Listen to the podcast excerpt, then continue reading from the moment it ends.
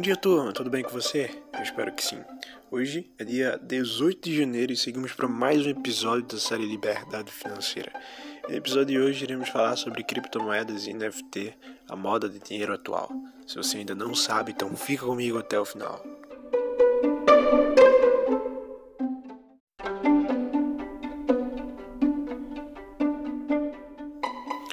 Criptomoedas bombou através do Bitcoin, basicamente todo mundo já sabe sobre esse tema. É, se você está me ouvindo, obviamente já ouviu falar de Bitcoin e de outras criptomoedas. Agora, o que é NFTs é a pergunta do momento para algumas pessoas que ainda não conhecem esse novo setor do mercado. E pela primeira vez na história. É, é possível verificar a posse de arquivos digitais de forma pública e incorruptível, dando mais autonomia para pessoas que trabalham mais voltadas ao digital, né? E em particularidade para aqueles que querem ser e desenvolvem e desenvolveram-se como artistas no mundo digital.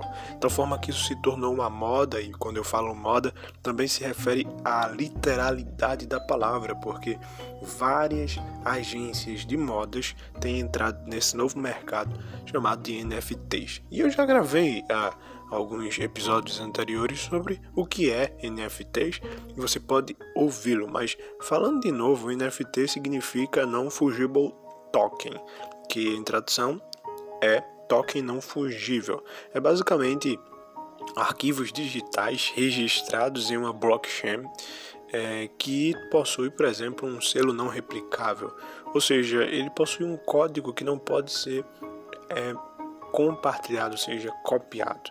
É como se fosse um bem digital que não pode ser trocado por algo equivalente. E aí a noção vem justamente do ouro, que se você pega o ouro, você tem a fungibilidade, ou seja, você pode transformar ele ali em outro é, é, em forma líquida e tudo mais, ou seja, você tem como fazer com que outra outro ouro seja trocado e usado como moeda de troca. Você pega, por exemplo, o real, você pega 10 reais em, uh, em papel e troca por 10 reais em moeda. Então você tem uma troca de coisa por, pelo mesmo valor. Diferente dos NFTs, que não é possível ser tro trocado. E aí você tem o objetivo digital, né? É, por exemplo, por que é que alguém compra por que, é que alguém iria comprar um NFT? As pessoas basicamente compram para fazer coleções, os chamados colecionadores, e para ser especuladores, ou seja, para fazerem ali especulações é, de investimentos. Eu vou falar mais sobre isso posteriormente, mas é, vamos lá. O objetivo né, do, uh, do, do NFT é justamente trazer autenticidade, trazer autonomia. E qual é o objeto digital? Existem diversos, né? Mas é aquele que compra, que paga, ele está pagando na verdade por um certificado de propriedade rastreável. Ou seja, isso é como se fosse um ativo. Quando você compra aquilo, você tem um certificado de que aquilo é seu, aquilo é autêntico, não troca, é imutável, e você tem um ativo considerado um ativo digital, como se fosse é, igual né, ao ativo da criptomoeda, como Bitcoin, Ethereum e outras. Então ele utiliza a mesma tecnologia das blockchains, que são as tecnologias que tornam as criptomoedas únicas. E aí, é, assim que você compra um NFT, você recebe um certificado registrado na blockchain.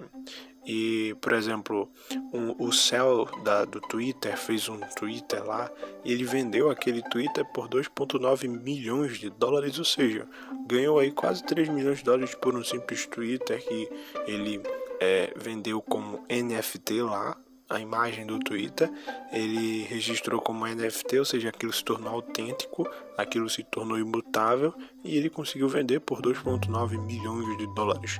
E é por meio dessa tecnologia, a, a, o, o sistema tecnológico, que você consegue, por exemplo, fazer assinatura digital imutável. Então, esse mercado é um mercado tão inovador que, por exemplo, a sua assinatura hoje no papel pode ser replicada mas se você pegar esse sistema, você vai ter ali, através do sistema de blockchain, uma assinatura imutável digital que não é, pode ser trocada e copiada e que auxilia na busca de trabalhos originais.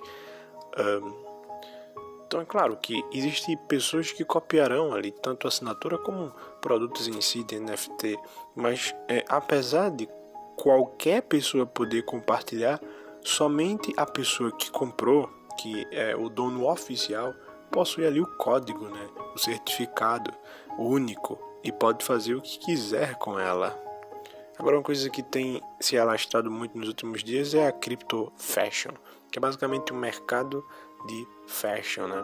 o mercado um, de moda na, no mundo dessa desse blockchain, dessa tecnologia blockchain.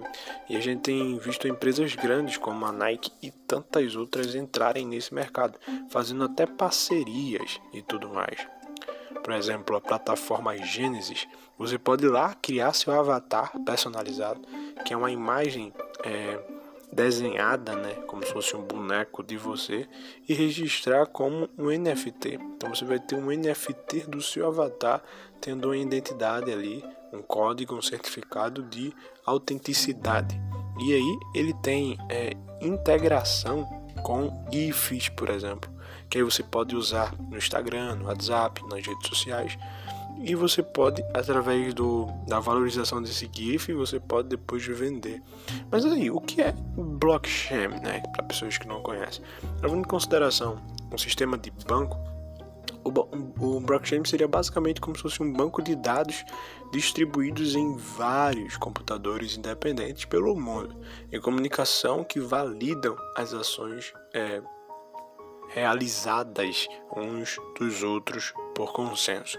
Então eles fazem um consenso lá, é basicamente um banco de dados, né, distribuídos, é, e tem os códigos das pessoas. E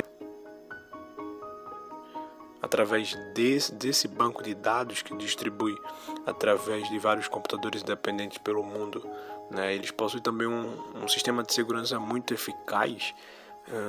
Você tem, por exemplo, através disso uma facilidade de autenticidade, né? Você consegue autenticidade, é, tornar algo autêntico de maneira mais simples. Vou dar um exemplo da Nike. A Nike criou uma versão é, digital dos sapatos, na verdade várias versões. E aí as pessoas podem é, chegar a comprar essas versões digitais e algumas delas você pode até é, comprar né, como NFT e ter o seu modelo físico. Então, pega a pessoa que, por exemplo, assistiu uma série, um, vídeo, viu uma foto, ficou empolgada para comprar o produto físico.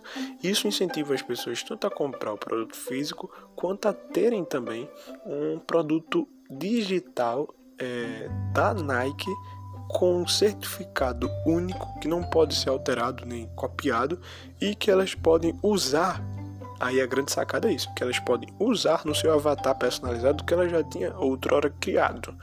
E aí é, você vai ter cada item no seu valor em cripto que vão se valorizando ao longo do tempo.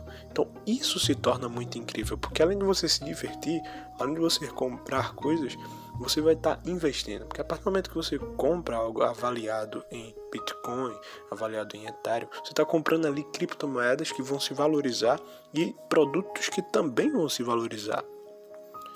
O negócio é tão sério que as pessoas podem até criar suas próprias moedas digitais e construir suas próprias economias.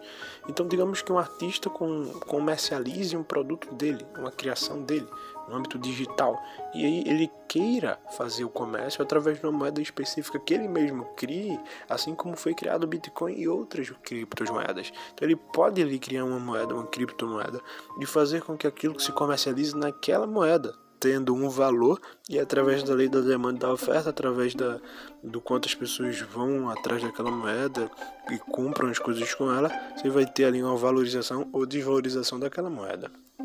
Agora, por exemplo, digamos que alguém queira comprar o sapato exato que Jordan jogou na final de um jogo, ou que Messi usou na final de um campeonato, ou que Pelé usou na final de uma Copa do Mundo, ou que Neymar usou. Aquele sapato específico daquele dia, ele é, pode ser por exemplo, copiado, alguém pode dizer, ah, o sapato é esse, mas só existe um sapato.